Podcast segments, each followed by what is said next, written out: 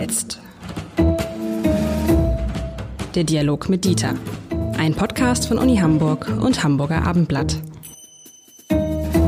Herzlich willkommen. Mein Name ist Lars Heider und Dieter Lenzen.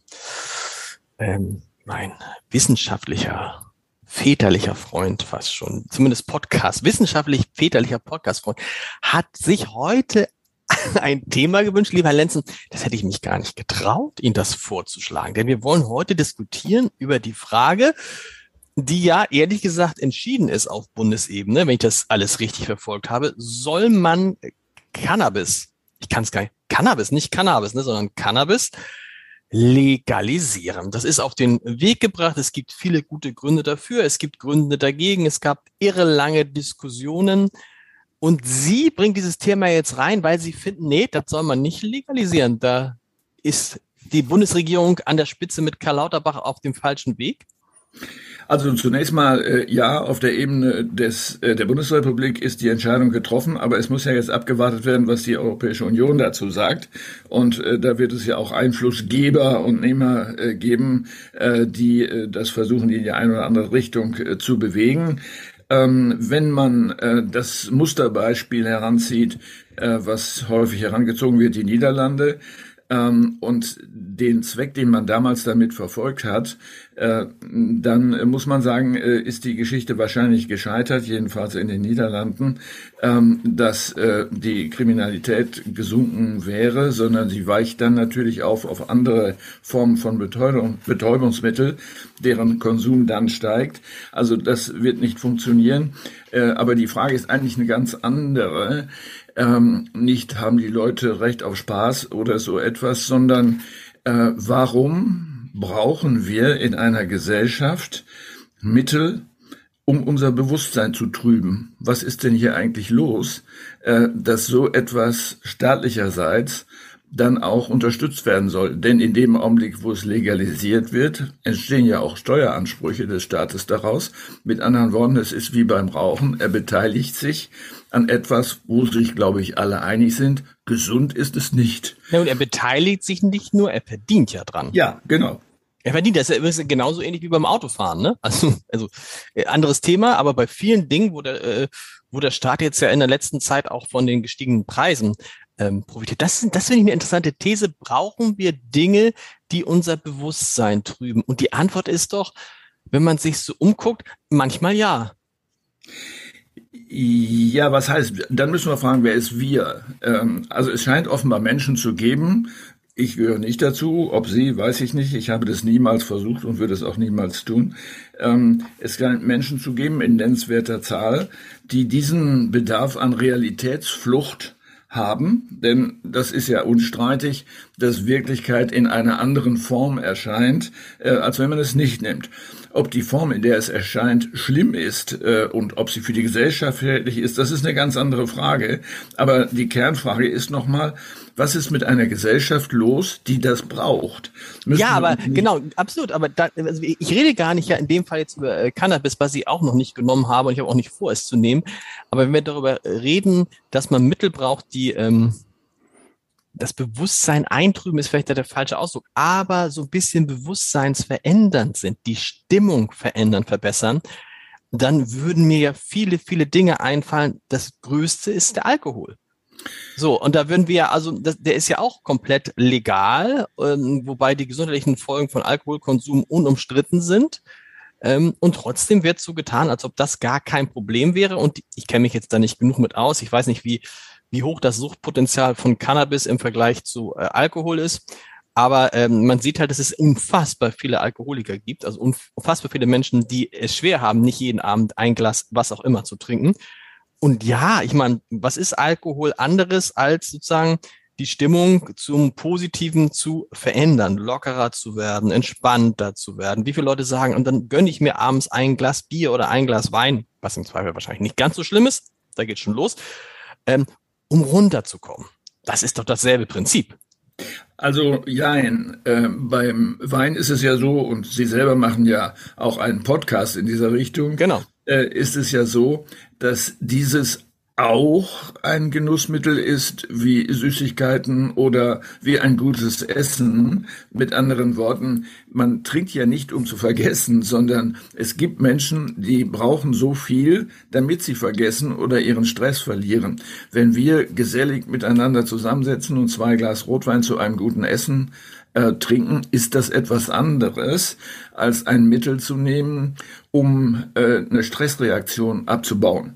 Und darum geht es ja, äh, soweit man das übersehen kann, den, die, die Anstrengung eines wie auch immer gearteten Alltags ähm, etwas äh, zu kappen. Das heißt, die Bewusstseinsebene ein bisschen äh, weniger scharf äh, konturiert sein zu lassen, so dass man es besser aushält. Wenn es wirklich so ist, dass in unserer Gesellschaft der Stresspegel so hoch ist, dass bestimmte Menschen das brauchen, dann müssen wir über den Stresspegel reden äh, und nicht darüber, wie man dem dann auch wieder gerecht werden kann. Das nächste Mittel äh, droht dann bestimmt, und das ist ja kein Kunststück, dass auch medikamentös Sucht erzeugt wird mit allen möglichen Mitteln, die das äh, Entstressen sozusagen leisten sollen. Das ist natürlich die große Frage jetzt, wenn man jetzt pragmatische Politik macht, muss man nicht erstmal gucken, ähm, da gibt es offensichtlich einen Stoff, der stark kriminalisiert wird. Und diese Kriminalisierung führt dazu ja natürlich, dass unglaubliche Kosten entstehen. Also Kosten der, der Nachverfolgung, ne? Kosten von Anzeigen, äh, Kosten von Kriminalisierung, Schwarzmärkte, die entstehen. Also man kriminalisiert einen Bereich, von dem man sich sagen kann, okay, müssten wir den eigentlich kriminalisieren? Ist der eigentlich so viel krimineller als der von Ihnen eben beschriebene Alkoholkonsum? Denn ja, klar, solange man Alkohol in Maßen konsumiert, alles fein. Aber wenn nicht, haben wir die ähnlichen Wirkungen, die Sie gerade von äh, Cannabis beschreiben. Und deshalb fand ich so diese Herangehensweise zu sagen, wir, ähm, wir entziehen diesem Bereich mal die Kriminalisierung, also wir nehmen den mal raus, an sich erstmal einen guten Ansatz. Weil, ja, einfach, weil ich es immer einen guten Ansatz finde, wenn der, wenn der Staat versucht, sich eher mal rauszuhalten. Ja, das ist grundsätzlich richtig. Ähm, dann kommt aber wieder das niederländische Beispiel, äh, die Idee, dass man dadurch äh, den Einstieg in äh, schärfere Drogen verhindern kann, verhindern, nicht weniger ermöglichen. Ähm, es scheint offenbar nicht zuzutreffen. Mit anderen Worten, äh, man wird ja nicht dazu übergehen wollen, Kokain zu äh, legalisieren, nur um die Verfolgung des Handels mit Kokain nicht so teuer werden zu lassen. Das kann kein Argument sein. Ähm, ich glaube, dass es wirklich ein Unterschied ist, äh, ob man ein Glas Wein zum guten Essen trinkt oder ob man sich ins Sofa setzt und ähm, sich sozusagen entspannen möchte, nur mit ähm, dem Rauchen entsprechender Substanzen. Nochmal, ähm, es ist unstreitig, dass es sich um eine Bewusstseinsveränderung für einen begrenzten Zeitraum handelt. Die Experten streiten sich darüber, ob es nicht doch ein, ein, ein, ein Weg enthält, äh, zu einer Sucht zu kommen. Das sei mal dahingestellt.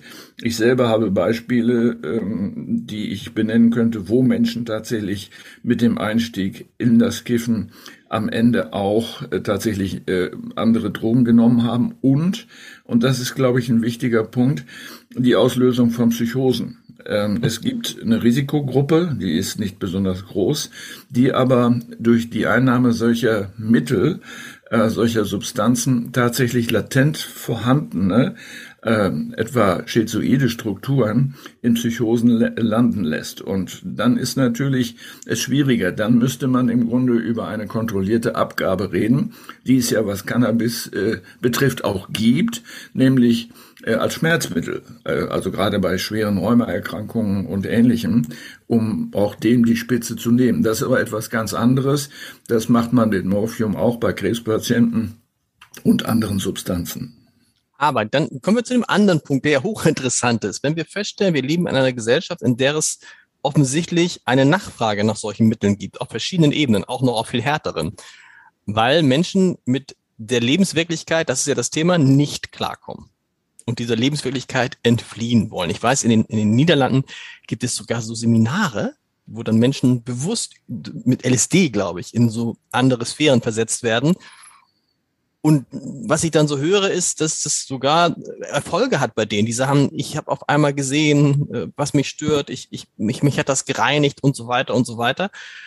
Also müssen wir die Lebenswirklichkeit ändern und die Dinge, die Menschen in der Lebenswirklichkeit bedrohen oder verunsichern, aber da sind wir ja schnell bei sehr, sehr individuellen Geschichten. Ne? Da hat jemand ein Problem mit dem Vater oder mit der Mutter oder das ist als Kind geschlagen worden, ist als Kind missbraucht worden, ist, äh, wird gemobbt in der Schule. Gibt so unglaublich viele Dinge, die einen stressen können und denen man entweder mit psychologischer Hilfe entfliehen kann oder eben mit solchen Dingen.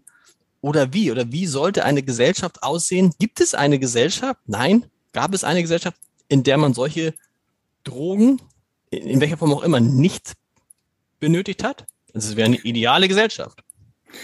Gut, das überblicken wir nicht, aber es gibt natürlich aus äh, den äh, Zeiten äh, traditioneller Gesellschaften oder vor allen Dingen auch Gesellschaften, die eher kleinere Stammesgesellschaften sind, viele Beispiele, wo es solche Substanzen gibt und die auch eingenommen worden sind. Und sie kommen ja letztlich auch aus dem Zusammenhang.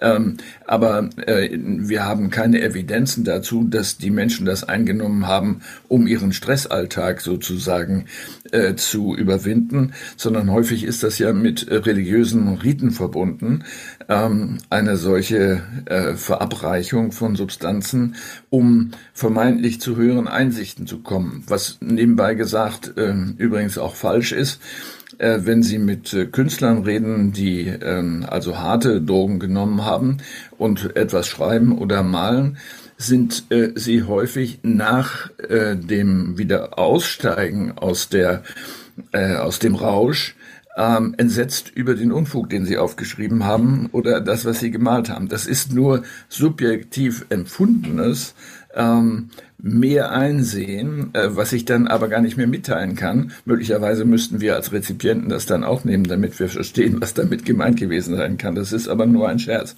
Also mit anderen Worten, wir äh, müssen über diese Gesellschaft reden. Was ist da eigentlich los? Und das, was Sie eingeführt haben, äh, die Therapie, die Psychotherapie als Instrument, ist ja das Instrument der Wahl. Denn dort wird der Stress bewusst und nicht bewusstlos behandelt. Mhm. Also mit anderen Worten, ich setze mich damit auseinander. Bin ich es, der diesen Stress sozusagen für mich selber erzeuge? Oder sind das die bösen Vorgesetzten oder die Lebensverhältnisse und so weiter? Und diese Gesprächstherapie, diese auch kognitive Therapie, die man machen kann, das ist ja ein ganz anderer Zugang, äh, der manchmal begleitet sein kann, in ganz schwierigen Fällen auch mit medikamentösen Unterstützungen, bei Depressionen beispielsweise. Aber äh, im Grunde genommen natürlich eine bewusste Auseinandersetzung mit der eigenen Lage impliziert. Aber haben wir gar nicht genug Leute für, ne? muss man auch sagen. Also gerade in so einer Stadt wie Hamburg, wenn man dann feststellt, man möchte mal einen Termin haben bei einem Psychotherapeuten, ist man mal gern drei, vier, fünf Monate in der Warteschlange. Und natürlich kann man Leute verstehen, die sagen, ich brauche ich brauche jetzt die schnelle Hilfe und ich brauche auch das, also die, die Menschen finden es ja schön, wenn sie, viele Menschen finden es ja schön, wenn sie was nehmen können und dann ist wieder gut. Ja, wir sind daran gewöhnt zu glauben, äh, dass jede jedes Missempfinden und jede Störung äh, akut äh, mit Medikamenten behandelt werden kann, was ja nicht stimmt. Mhm. Äh, wir können zum Beispiel Corona nicht akut mit Medikamenten behandeln äh, und es gibt viele andere Krankheiten, wo das auch nicht der Fall ist. Ähm, die Erwartung ist falsch. Ähm, wenn es wirklich äh, ein, ein Leiden ist, der Stress, dann muss man auch lernen, mit Stress umzugehen. Also nicht nur im psychotherapeutischen Sinne, sondern versuchen auch für sich selber darüber klar zu werden, warum der eigentlich entsteht, warum ich das zulasse, dass eine Bedrohung durch andere Personen so nah an mich herankommt ähm, und auch lernen, zum Beispiel im Gespräch mit dem, von dem ich mich bedroht fühle, ähm, das mit aufzulösen. Die Form, das eigene Bewusstsein zu deckeln, äh, statt die Verhältnisse zu ändern, ähm, finde ich persönlich nicht akzeptabel, weil die Gesellschaft dann immer tiefer in dieses, in dieses Missverhältnis hineinrutscht und es selbstverständlich ist, dass man zum Beispiel als äh, Arbeitgeber Stress erzeugen darf. Das darf nicht sein. Das klingt vielversprechend, aber die, die Wirklichkeit ist doch völlig anders. Also ist, äh, man hat es ja oft nicht in der Hand, diesen Stress zu beherrschen. Das ist richtig, aber das kann man lernen. Ähm, das, das hat bin ich Also genau, also nehmen wir jetzt, nehmen wir, nehmen wir doch mal so, nehmen wir, nehmen wir jetzt mal, also da ist jemand und äh, äh, plötzlich die Firma gerät in Turbulenzen und dann geht es darum, ob man seinen eigenen Job noch behalten kann oder will. Dann nützt es ja nichts, wenn man zum Chef geht und sagt, du lässt mich hier nicht unter Druck, sonst bin ich weg. Funktioniert nicht, sondern dann wird man unruhig. Das ist richtig. Ähm, das ist natürlich ein anderes Phänomen als ein Dauerstress, äh, der am Arbeitsplatz entsteht durch die äh, Art und Weise, wie die Arbeit verrichtet werden soll äh, oder ähnliches. Dieses ist ja mehr eine Notsituation, die natürlich auch psychische Komponenten dann hat, das ist ja unvermeidbar, nennen wir sie gerne Stress. Ähm, es ist aber zu erwarten, dass das zu einem bestimmten Zeitpunkt vorbeigeht äh, mhm. und die Auseinandersetzung, auch die aktive Auseinandersetzung damit erforderlich ist.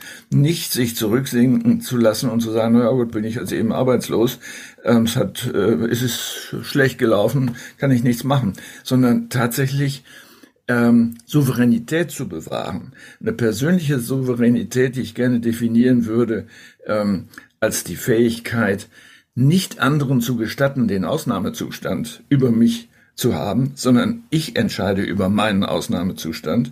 Wenn ich den haben will, dann lasse ich ihn zu und wenn nicht, lasse ich ihn nicht zu. Aber stimmt nicht, dann nehmen wir noch. Alle lernen. Ja, das müssen wir lernen. Das kann man jetzt ja auch recht, richtig lernen wie viele Menschen gibt es jetzt, die sagen, oh, kann ich die Energiekosten noch bezahlen? Kriege ich die Nebenkosten noch bezahlt? So. Das ist wahrscheinlich auch ein vorübergehender Zustand, aber eventuell ein langer vorübergehender Zustand. Und jeden Monat sitzen da Leute und sagen, ich krieg's nicht mehr hin. Wie, das sorgt für Stress, das sorgt für Ärger. Wie kriegt man das dann so, dass es eben kein Stress ist, ähm, der einen in schwierige Situationen führt, wo man überlegt, wie kann ich jetzt diesen Stress kurzfristig ähm, beseitigen? Also die Lösung ist hier nicht, das Bewusstsein zu verändern, sondern zu überlegen, wie ich mit dieser, sagen wir, Energiekrise ganz privat umgehe äh, und äh, proaktiv mich darauf einstelle, wie ich äh, Energieverbrauch reduzieren kann äh, und ein neues Verhältnis zu dieser äh, Notsituation ist es vielleicht noch nicht, aber zu dieser kritischen Situation zu gewinnen. Das heißt, der Mensch muss aktiv bleiben, muss Herr seiner selber sein und nicht sich die Herrschaft über sich selbst nehmen zu lassen, äh, dadurch, äh, dass dieses Bewusstsein äh, sich verändert. Das ist dieses Prinzip, die da oben, wir hier unten, ne? Das, dazu das, aber in, in, in dem wir leben, in, wo viele Leute, die da oben wissen ja sowieso nicht, wie wir hier unten ticken, aber das ist doch sozusagen wenn man Leute fragen würde, für viele Leute die Kernbeschreibung unserer Gesellschaft. Und da bin ich fast schon so Luisa Neubauer mäßig, wenn wir, wenn wir das wirklich, also wenn wir auf, wenn wir nicht wollen, dass Cannabis und andere Drogen eine Bedrohung für unsere Gesellschaft sind, dann müssen wir die Gesellschaft, so wie sie jetzt gerade ist, funktioniert es nicht. Das ist richtig und man kann sich, ähm, um sozusagen einen Test zu machen mit dieser Gesellschaft, fragen, wer profitiert eigentlich davon, wenn Menschen diese Substanzen einnehmen, weil sie mit dem Stress am Arbeitsplatz oder woanders nicht umgehen können. Doch diejenigen, die den Stress erzeugen und ihn damit noch höher drehen können. Stimmt. Und das ist übrigens eine gute Frage. Das müssen wir auch mal vielleicht in einer der nächsten Folgen machen. Wann immer man über Probleme nachdenkt, ne, ist diese Frage cui bono. Cui bono, richtig? Wem ja, nutzt das? Wem nutzt das? Ist eigentlich aus meiner Sicht sowohl für Polizisten aber auch für Journalisten, aber auch manchmal für Wissenschaftler, für alles, für alle Einschätzungen ist das eine gute Frage, wenn man sich fragt, wem nutzt das Ganze? Also wer hat ein Interesse daran, dass dieser Zustand aufrechterhalten bleibt? Und dann kann man viele Dinge davon ableiten, oder? Und dann muss man sich fragen, ist das auch mein Interesse? Das könnte ja im Einzelfall so sein. Genau. Äh, aber wenn es nicht mein Interesse ist, dann muss ich da einen Interessenausgleich anstreben, um nicht zu sagen, ja gut, ich gebe auf, ich rauche was. Lieber Herr Lenz, es war irre, wie man dann mit Ihnen von Cannabis auf solche Themen kommt. Wir sprechen nächste Woche wieder, so wie kann ich sagen, mit einem Thema, da wird es auch richtig zur Sache gehen. Bis dahin. Tschüss. Tschüss an alle.